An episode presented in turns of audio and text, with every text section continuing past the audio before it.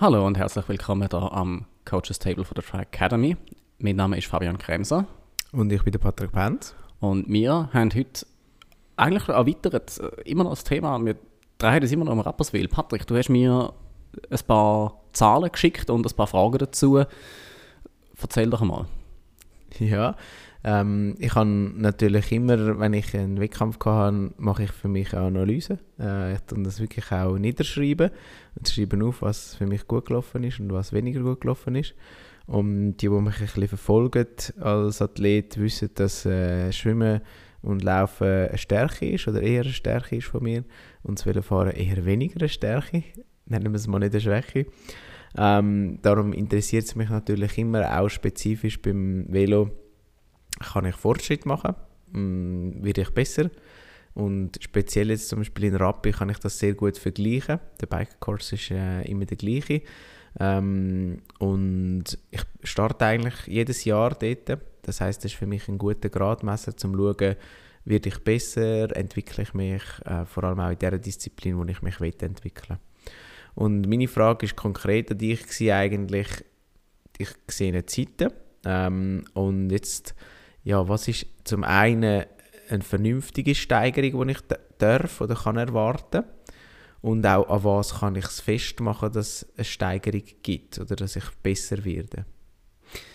Okay, das ist natürlich wunderbar spannend, weil bei mir gehen das sofort gerade mehrere Lichtli an, also im positiven Sinn. Ich denke als erstes mal, wir unterhalten uns über, über das Velo und das ist natürlich eine wunderbare Art, um dort Sachen miteinander zu vergleichen, weil wir haben bei, bei wenigen anderen Sportarten so viele Möglichkeiten, um den direkten Leistungsinput so genau zu messen und aufzuzeichnen, was es auf den Körper auswirkt, wie auf dem Velo. Das ist mal das eine. Also das heißt, es ist ein sehr, sehr gutes Vergleichsobjekt.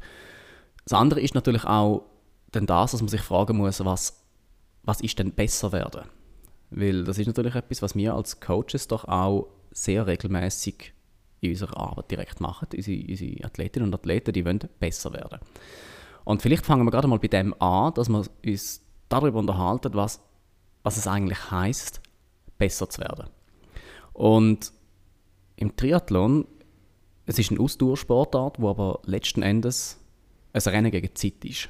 Kann man, glaube ich, so sagen, die einfachste Antwort darauf ist, besser wird man dann, wenn man schneller wird. Also das heißt, das Ziel vor allem, was wir machen, ist am Schluss Geschwindigkeit.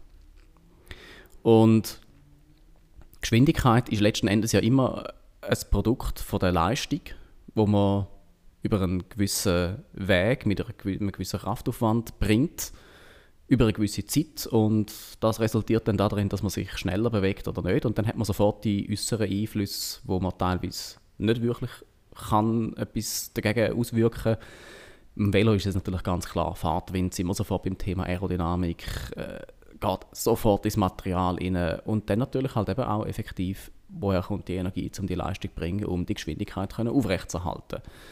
Und weil das natürlich schon komplex genug ist, aber noch nicht komplex genug laufen wir hinterher auch noch. Jetzt in dem Fall ein Halbmarathon, teilweise relativ großer Hitz und auch dort haben wir noch den Wind. Also das muss man auch noch ein bisschen im Hinterkopf behalten.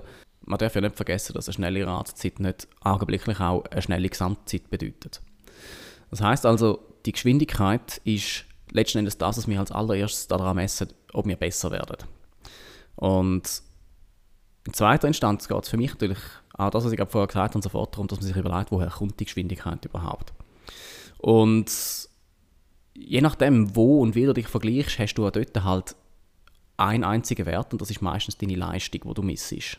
Und das ist immer so ein bisschen schwierig, weil wenn du verschiedene Fahrten auch im Training jetzt vergleichst, ist dir sicher auch schon aufgefallen, dass du teilweise Strecken am einen Tag mit Leistung A fährst und du hast ein Tempo und am zweiten Tag fährst du mit Leistungs B, aber das Tempo ist höher oder geringer. Das heißt, also das ist nicht unbedingt nur objektiv. Und das ist natürlich für mich dann immer sehr, sehr interessant, weil wenn wir uns überlegen, wo wir besser werden, muss man sich sofort damit unter, darüber unterhalten, was dort alles reinkommt. Und auf unsere Leistung bezogen, letzten Endes also auf das, was wir an Watt auf die Pedale bringen. das ist für mich ganz, ganz klar zum einen mal die Kraft, die wir haben. Also das, was beide Muskeln mögen leisten und mit wie viel Kraft die mögen die Pedale abbringen. Das ist das, was wir nachher als Watt messen. Und meiner Meinung nach ist das ein Bier ein bisschen trügerisch, weil jeder, der schon mal irgendeine Form von Krafttraining gemacht hat, weiß, dass man muskuläre Kraft sehr schnell aufbauen kann. Nur schon, wenn man zweimal in der Woche ins Fitnesstraining geht, also ins Fitnessstudio und dort ein Gewicht hebt, wird man merken, dass man über den Kurs von drei Wochen die Leistung dort um mehrere Prozent kann steigern kann. Man kann immer größere Handeln nehmen und es geht immer einfacher. Also das heißt, Muskelkraft entwickelt sich sehr, sehr schnell. Was auch oft dazu führt, gerade wenn man, wenn man jung ist, dass man zum Beispiel mit einem einfachen Feldtest, wir haben ja immer das Thema FDP-Test, was sicher einmal noch etwas wird, wo wir uns spezifisch darüber unterhalten, dass wir dort junge Athletinnen und Athleten sehen, die immens hohe Leistungen können, können liefern können. Also wo, wirklich, wo einem fast schwarz wird vor Augen. Wo man dann nachher aber in dem Moment sieht, wo es um die Ausdauer geht, um die Grundausdauer und die Langzeitausdauer, ist nicht mehr viel vorhanden. Das heißt, wenn man sich zu sehr auf den einen Wert der Leistung, die man auf Pedale bringt, über eine gewisse Zeit orientiert, geht schnell mal verloren, dass Ausdauersport aus mehr besteht als aus einer höheren funktionellen Leistung. Und zwar dadurch, dass man sich sofort muss auch damit auseinandersetzen woher kommt die Energie? Weil Kraft entsteht immer nur durch Energie, die reingeliefert wird. Der Muskel kann nur arbeiten, wenn er Energie hat und die kann er aus verschiedenen Quellen ziehen. Führt das also dazu, dass der Stoffwechsel sehr, sehr wichtig ist gerade im Ausdauersport. Wir, wir wissen jetzt, ein 73, ein halb Ironman, jetzt in dem Fall speziell geht es ein bisschen länger als vier Stunden. Da kann man sich ausrechnen, wir haben gewisse Glykogenspeicher, die man kann benutzen kann. Und ohne jetzt da zu sehr in die Materie reinzusteigen, du haltest mich bitte auch auf, wenn ich abdrifte, weil ich weiß, dass das schnell passiert, dann kann man sagen, okay, das ist jetzt eine Tour von einem Wettkampf, wo man die Energie über die Speicher und über Kohlenhydrate, über, über Gels und so zu sich nimmt, noch kann zur Verfügung stellen. Es wird aber sofort auch immer spannend, wie viel Anteil an Fett in dieser Gleichung drin ist. Und das kann man sagen, im Ausdauerbereich, egal ob es halb Ironman, Ironman oder etwas anderes ist, ist immer sehr, sehr wichtig oder von Vorteil, wenn man einen möglichst grossen Anteil an Fett in dieser Gleichung hat. Weil dort hat man schlicht und einfach größere Depots, größere Reserven, man kann das länger halten. Objektiv betrachtet. Und damit sind wir dann natürlich sofort bei der Frage, wie kommt die Fettverbrennung überhaupt zustande? Die landläufige Meinung ist ein bisschen, dass man je mehr Sauerstoff man kann einatmen über die Atmung aufnehmen, also das heißt VO2 Max, je höher die VO2 Max ist, desto besser ist auch die Fettverbrennung und wir sehen täglich in unserem Labor, dass das definitiv nicht der Fall ist, sondern dass es zwei verschiedene Sachen sind. Was mich sofort zu dieser Frage bringt, ja, ist besser werden vielleicht auch ganz einfach, dass man fu besser funktionierende Zellen hat. Weil auf dieser Ebene reden wir da jetzt bereits, es geht sehr schnell. Das heißt also, besser werden kann zum einen sein, dass man klar mehr Leistung aufs Pedal bringt, aber andererseits auch, dass der Stoffwechsel effizienter arbeitet. Was uns sofort zum dritten Punkt bringt, wie arbeitet der Stoffwechsel effizienter? Und das ist nicht nur von der Ernährung abhängig, weil wenn wir uns bewegen, verbrennen wir, man denkt immer so, Ausdauersport verbrennt man möglichst viel Fett, weil man viel Energie verbrennt. Nein, man verbrennt vor allem Energie in Form von Kalorien und wichtig ist, woher die kommen. Und das wird nicht nur durch die Atmung und die Sauerstoffaufnahme entschieden, sondern auch auf das, was in den Zellen funktioniert. Und das ist sofort abhängig von Sachen naheliegend wie Ernährung, aber auch Sachen wie Stressmanagement und Sachen wie Schlafverhalten und so weiter und so fort. Also wir gehen da sofort sehr, sehr tief in eine Materie rein, wo abendfüllende Programme gemacht werden können, ohne dass man auf den grünen Zweig kommt. Darum also, wenn du mich jetzt fragst, wo, ist das etwas, wo, wo man sieht, dass man besser wird oder wo daran sieht man, dass man besser wird, ist natürlich klar. Wenn, wenn du schneller wirst, bist du objektiv gesehen natürlich besser, das ist ganz, ganz klar. Wenn man sich aber die Zeiten anschaut, sieht man auch, dass es nicht eine lineare Entwicklung ist. Und ich, ich weiß nicht, ob du die Zeiten möchtest preisgeben, man kann sie in der Rangliste anschauen, aber du kannst, ich würde dich bitten, die mal kurz durchzuteilen. Wir reden von der Radstrecke. Ja, genau. Ähm, von der Radstrecke sind, ich habe die letzten drei Jahre angeschaut, wo ich jeweils aufs Podest gekommen bin. Ähm, sind aber auch von der Jahreszeit her nicht ganz gleich, weil im 21 ist durch Corona bedingt verschoben Mhm.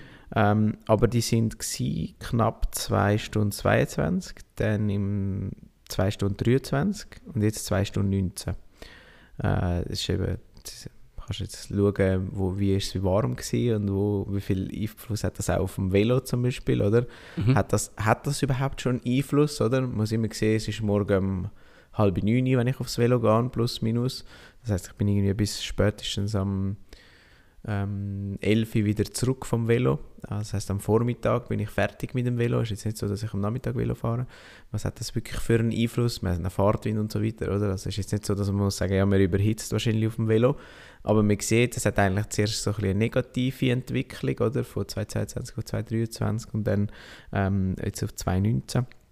Und ja, das ist für mich schon spannend, um eben zu schauen, sind jetzt die vier Minuten von letztem Jahr zu jetzt, ist das eine, gute, also weißt, ist das wirklich eine Entwicklung, wo man sagen kann, das ist eine gute Entwicklung. Dass es eine Entwicklung ist, weiß ich. Aber ähm, ist es eine gute? Oder muss man sagen, ja nein, eigentlich auf, so jetzt in diesem Kontext, da, da wäre eigentlich Potenzial für 10 Minuten vorhanden, um zu sagen, ja, nächstes Jahr ist kein Ding, dass man 10 Minuten schneller könnte Velo fahren. Und das wäre eigentlich eine spannende Fragestellung, mal so zum Aufnehmen oder, und sagen, es hat sehr, sehr viele Komponenten oder auch ähm, Einflussfaktoren, die reinspielen. Also logisch kannst du 10 Minuten schneller fahren, dann läufst du aber vielleicht nachher gar nicht mehr. Ähm, aber zu sagen, ja, was wäre vielleicht ein, ein, ein, ein, guter Range oder was kann man erwarten? Oder wie viel ist ja immer auch ein, eine Zielerreichung mit der Erwartungshaltung verbunden. Also ist man nachher zufrieden oder nicht? Und deshalb wenn du einen Athlet hättest, was ist so etwas, was du würdest anstreben vielleicht als, als Zielformulierung? Oder was würdest du ihm sagen, ist, ist realistisch? Mhm. Um zu sagen, ja, mal nächstes Jahr kannst du 2,15 Velo fahren. Das ist natürlich eine wunderbare Frage, weil äh, bei mir geht das sofort los. Ich wollte als allererstes mal wissen, wie arbeitet der Körper von der Athletin oder von dem Athleten? Ist das überhaupt möglich? Ist das Potenzial vorhanden, dass die, die nötige Kraft auf die Pedale kommt.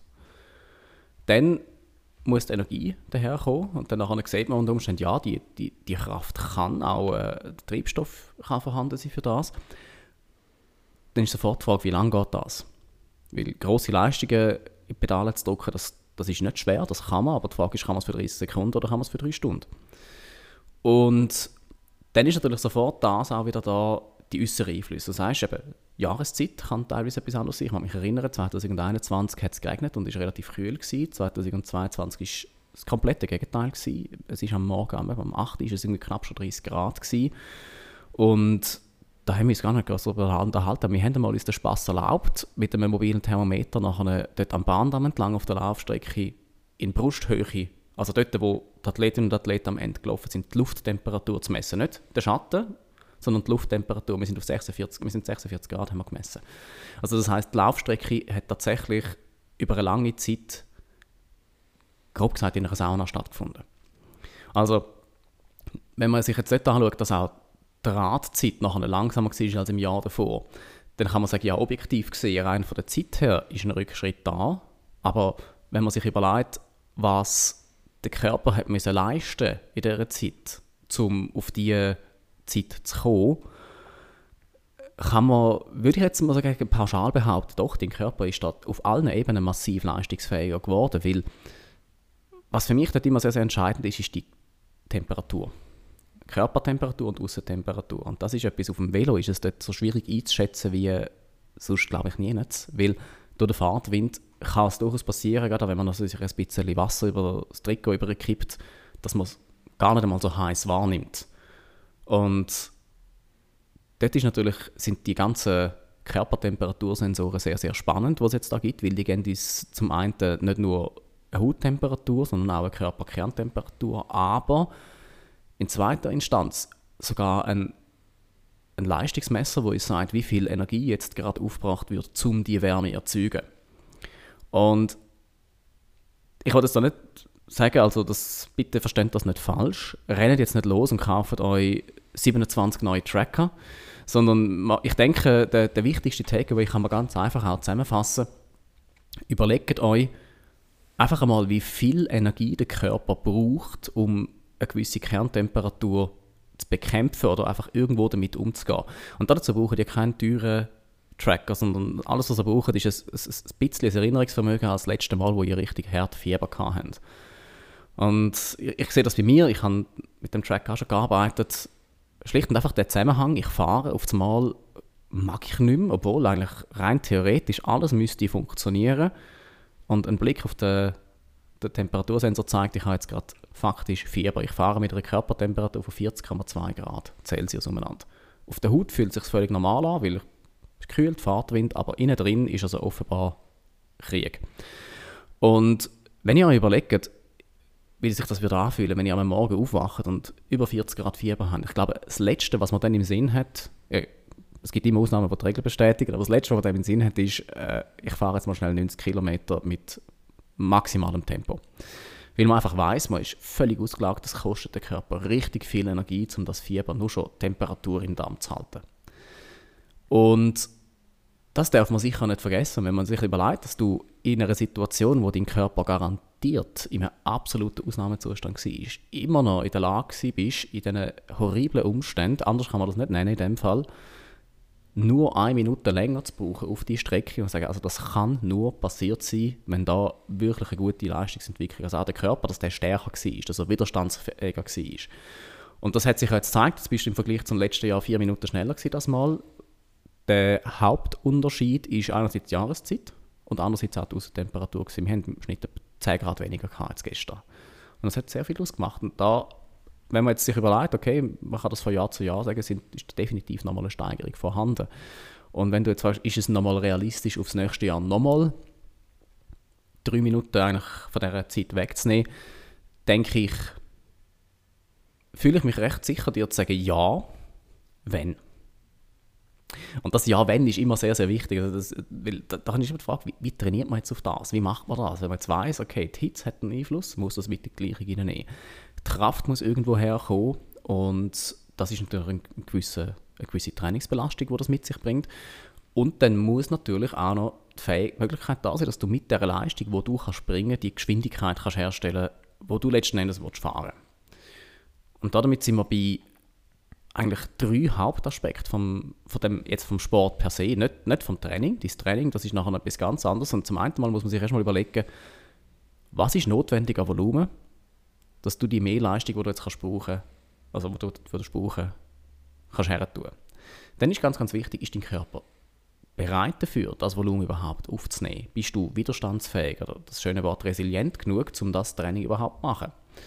Wenn die Antwort ja ist, da gibt es gewisse Tests, die man machen kann, ganz klar, dann kann man sich dort reinstürzen. Wenn die Antwort eher auf der Art ist, ja, da sind vielleicht noch zwei, drei Sachen, die wichtiger wären, weil sonst gehst du unter Umständen daran kaputt, dann wäre das ein ein Ansatzpunkt, dass man sagt, man muss erstmal dort schauen. Und äh, das Dritte ist natürlich sofort auch das Thema, wie sitzt du auf dem Velo? Wie viel mehr Leistung brauchst du überhaupt, dass du schneller kannst fahren? Sind, sind, reden wir da von 10 Watt, wo du mehr musst können leisten über, also pro Stunde? Reden wir von 50 Watt oder lange unter Umständen sogar nur 5 Watt? Also das heißt, wir sind sofort bei Themen wie Aerodynamik und Sitzposition und das wird unglaublich komplex, weil die aerodynamische Sitzposition ist nicht unbedingt die, die du hinterher noch am besten kannst leisten kannst. Respektive laufen in dem ganz konkreten Fall. Wenn du dir mal anschaust, äh, UCI-legale Aeroposition, das ist etwas komplett anderes, als, als wir im Triathlon sehen. Also das heißt für mich dort auch, das Material wird sofort wichtig, wenn es darum geht, wirklich so schnelle Zeiten zu fahren. Und das wäre so von dem her das, wenn du mich jetzt ganz konkret fragst, zusammenfassend, ja, das, das ist sicher realistisch, das ist möglich. Es wird allerdings halt sehr präzise und gezielte Arbeit brauchen, dass das geht. Also es wird wahrscheinlich nicht einfach passieren, dadurch, dass du ein bisschen mehr Velo fahren, sondern es wird wirklich ganz klar sein, man muss gewisse Sachen mit einbeziehen und das dann nachher entsprechend machen. Wie würdest du denn, du sagst, es braucht ganz gezielte ähm, ja, Aufgaben oder auch man muss ganz gezielt vorgehen. Und was ist jetzt da zum Beispiel ein, ein klassischer Weg, wenn ein Athlet zu dir kommt, damit du den nachher kannst so begleiten Als allererstes ist natürlich klar, dort man muss mal schauen, wo er steht. Und jetzt in dem Fall hätten wir Wettkampfdaten und Wettkampfzeiten, wo man kann gegeneinander abgleichen kann. Wir haben eine Sitzposition auf dem Velo und wir haben im Idealfall, jetzt in dem Fall ist es auch vorhanden, ein metabolisches Profil, dass wir wissen, an was man arbeitet. Und dann wäre als erstes für mich ganz, ganz wichtig, ich nenne das für mich Peripherie, Peripherie in Erfahrung zu bringen, zu schauen, wie, wie widerstandsfähig ist der Athlet. Das ist ganz einfach, wie stabil ist er, wenn, wenn, wenn er oder sie auf dem Velo sitzt, kommt die Kraft tatsächlich auf den Pedalen an oder wird sie dadurch verpufft, dass der Oberkörper hin und her schwankt? Unter Umständen holt man 2-3% Leistung nur schon dadurch raus, dass man stabiler auf dem Velo sitzt, was einerseits einfacher ist und andererseits ganz eine andere Arbeit ist, als stundenlang und ewig auf dem Velo zu sitzen. Das nächste ist, kann die Athletin oder der Athlet ihre Muskeln auch tatsächlich für das einsetzen, wo sie denkt sind. Das ist jetzt ein Ausflug in die Anatomie. Wir haben verschiedene Muskeln, das wissen wir. Und was viele Leute nicht wissen, ist, unser Körper ist ein unglaublich faules Tier. Das ist einfach mal kategorisch. Der sucht sich immer den Weg vom geringsten Widerstand. Das heißt, wenn er irgendwo den Anreiz hat, für eine Bewegung die größte zur verfügbar stehende Muskelfaser oder der größte Muskel zu verwenden, dann würde er das machen. Gleichzeitig sind die ganz, ganz grossen Muskeln aber nicht unbedingt für koordinative Bewegungen denkt oder halt auch für Bewegungen an sich. Was natürlich sofort heißt, wenn man die übers Maß ermüdet, führt das dazu, dass man unter Umständen einen, einen riesengroßen potenziellen Leistungsfaktor ganz einfach mal ausklammert. Also das heißt, es wäre für mich das Nächste, ich schaue, wie beweglich ist die Athletin oder der Athlet. Und natürlich, Triathlon ist Schwimmen, Velofahren, Laufen und viele haben das Gefühl, Beweglichkeit spielt dort keine Rolle, aber rein aus dem Leistungsaspekt, wie viel Watt kommen auf die Pedale, ist Beweglichkeit extrem wichtig. Kannst du zwei Muskelgruppen, deinen Quadrizeps und deine Wade dazu verwenden, zum Pedalen abbringen, oder kannst du zehn weitere Systeme, die vielleicht im kleineren sind, aber dann nachher gesammelt nochmal viel, viel mehr geben, ebenfalls nachher auch dafür für, für äh, aufwenden. Und das führt natürlich sofort zum nächsten Punkt. Wir reden von der Energie. Wenn man sagt, wir können in der aktiven, also für die Sportart brauchte Muskulatur Glykogenspeicher und das verwenden, dann ist es in meinem direkten Interesse, sowohl als Athlet als auch als, als Coach nachher, dafür zu sorgen, dass ein möglichst breites Spektrum an Muskeln wirklich auch aktiv ist, weil das heißt schlicht und einfach, wir können unsere Speicher ganz einfach vergrößern, indem wir beweglich werden.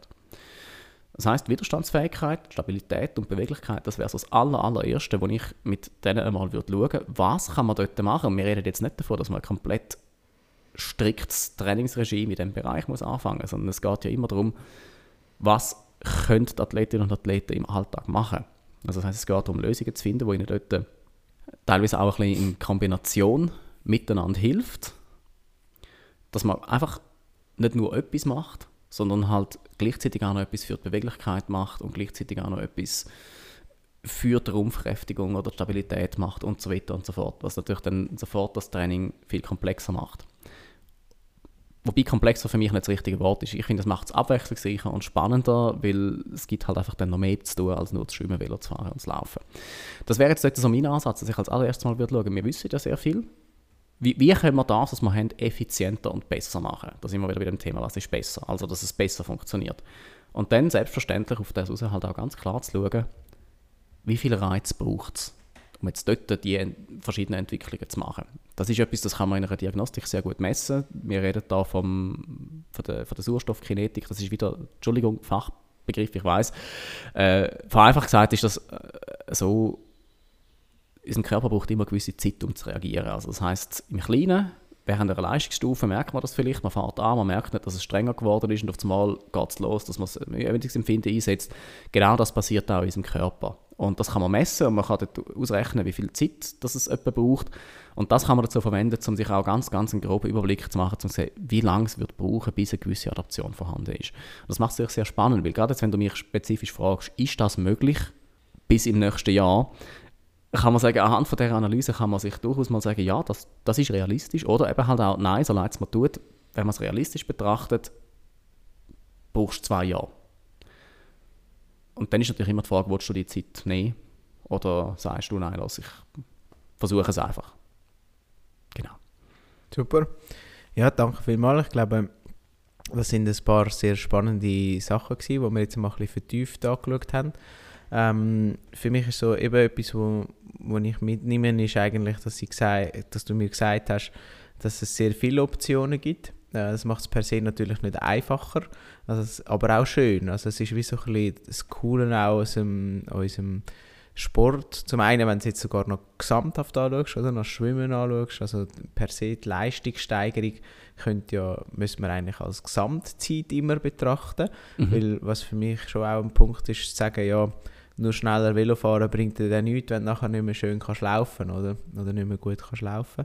Äh, darum ist es schon spannend, eigentlich die Gesamtzeit ins Betracht zu ziehen. Und das Zweite ist eigentlich, dass wir eben so ein bisschen vor allem auch in die Peripherie schauen, was man vielleicht einmal ein bisschen vergisst. Und auch schaut, eben ist so die Widerstandsfähigkeit gegeben und äh, ja, kann man auch wirklich dort dann nochmal Fortschritt machen. Und eben auch das Thema von der Beweglichkeit, das du angesprochen hast, wo sicher auch ein, ein sehr ein grosser, wichtiger Faktor ist. Zumal dann nachher eigentlich kannst du auf dem aufbauen und kannst sagen, mal, jetzt können wir wirklich den Umfang vielleicht auch oder Intensität oder auch Kraft wirklich auch reinbringen, um dann so eigentlich Fortschritte zu erzielen. Ja, genau. Und ja, das Thema von wegen, es macht es nicht einfacher, das ist natürlich sehr ein wichtiger Punkt. Vielleicht kann ich da noch andere Perspektive anbieten, weil ich denke gerade im, für, einen, für einen Spitzensportler, gut, das trifft jetzt auf dich zu, also für Leute wie dich, ja, macht es nicht einfacher, weil du hast bereits ein sehr rigoroses Trainingsregime. Aber für breite Sportlerinnen und breite Sportler, wo viel, vor allem Zeitressourcen das Problem sind, sehe ich das persönlich als ein riesengroßes Potenzial. Weil, nehmen wir nur schon das Schwimmtraining. Da haben viele schlicht und einfach nicht die Möglichkeit, mehr als zwei bis dreimal in der Woche zu schwimmen, weil es ist ein großer Aufwand. Man fährt her, man muss sich umziehen, dann schwimmt man vielleicht eine Stunde und dann hat man das Ganze wieder. Aber für, für eine Stunde Schwimmtraining ist man in der Regel zwischen anderthalb und drei Stunden außer Haus. Wohingegen man für eine Stunde Lauftraining eine Stunde außer Haus ist, wenn man direkt vor der Haustür startet und Velo genau das Gleiche.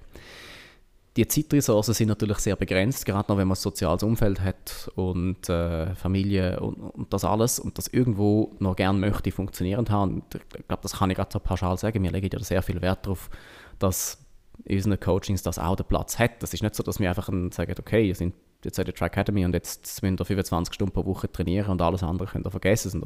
Nein, es ist ganz klar, ihr habt Freunde, ihr habt Familie, die haben Priorität und wenn ihr die nicht aktiv mit einbezieht, dann, dann machen wir das, grob gesagt. Wir schauen wirklich, dass das Soziale auch noch stimmt, damit ihr nicht am Schluss vielleicht eine tolle Zeit im Ziel habt, aber sie müssen allein feiern, sondern dass das eine gemeinsame Sache bleibt. Aber gleichzeitig gibt euch das natürlich auch die Möglichkeit, zu sagen, ich habe heute schlicht und einfach nicht mehr als 30 Minuten Zeit, was soll ich machen? Gehe ich laufen, weil es ein Teil vom Triathlon ist, oder mache ich etwas anderes? Und das heißt, es öffnet sofort ein unglaublich breites Spektrum für Sachen, wo ihr irgendwo könnt machen und unter der richtigen Anleitung zu jeder Zeit eigentlich den Vorteil habt, ihr habt jetzt etwas für, für den Triathlon gemacht. Ihr habt jetzt ganz, ganz klar dafür geschafft, dass ihr in Zukunft schneller schwimmen, Velo fahren und laufen könnt. Obwohl ihr keine von diesen drei Sportarten gemacht haben. Und das ist natürlich klar, im ersten Moment, es wirkt komplexer, aber ich sehe da mehr auch ein, ein grosses Potenzial drin, allgemein, um jetzt wieder bei dem Thema zu sein, besser zu werden. Ja, super, ja. Cool, finde ich. Ganz gute Ansatzpunkte.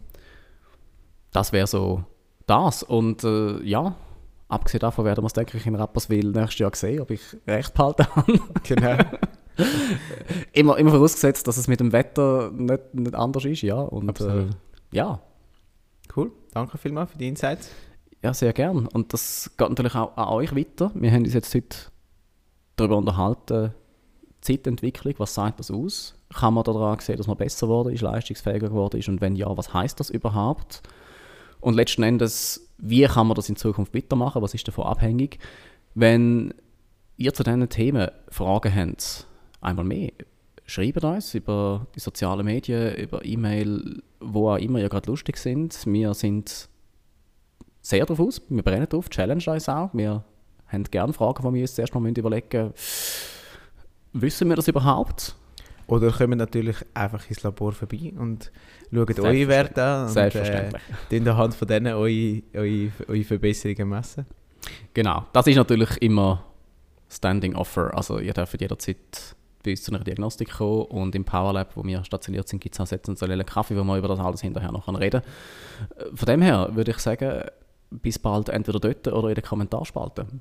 Absolut, danke vielmals. Tschüss zusammen. Macht's gut. Ciao.